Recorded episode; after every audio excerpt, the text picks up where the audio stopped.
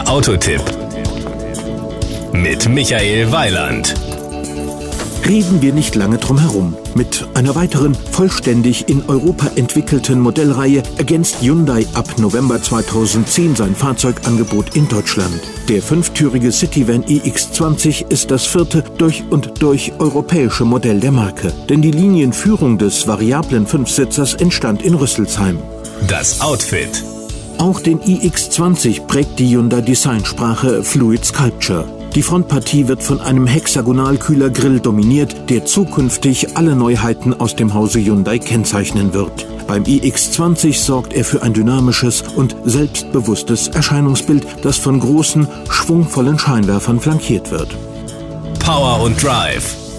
Für den iX20 gibt es zwei Ottomotoren und ein Dieseltriebwerk. Basismotorisierung ist ein 1,4 Liter Vierventil-Vierzylinder mit 90 PS. Der 1,6 Liter Motor bringt es auf 125 PS. Sparmeister der Baureihe ist der iX20 1.4 CRDI mit 90 PS. Für alle Motorversionen gibt es auch eine Blue-Version mit Start-Stopp-Automatik ISG. Die Innenausstattung. Keine Frage, der iX20 bietet dank funktionalem Cockpit und großzügigem Innenraum ein Wohlfühlambiente, das gleichermaßen wohnlich und einladend ist. Der Neuling bietet vorne wie hinten weit mehr Platz als mancher Wettbewerber. Und er ist zudem variabel. Die hintere Sitzbank ist im Verhältnis 60 zu 40 geteilt umklappbar und um 13 cm verschiebbar. So lässt sich der iX20 entweder zugunsten der Fondpassagiere oder zum Vorteil des Ladevolumens vergrößern. Das Kofferraumvolumen liegt zwischen 440 und 1486 Litern. Die Lehnen lassen sich sogar in der Neigung um bis zu 4 Grad verstellen. Im Angebot sind die Ausstattungslinien Classic, Komfort und Style. Die Kosten.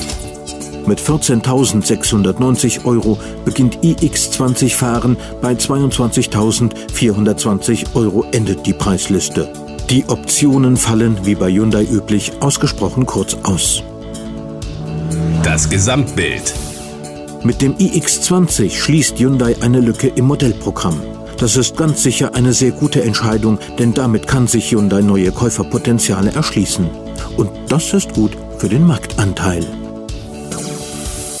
Das war ein Beitrag von Michael Weiland.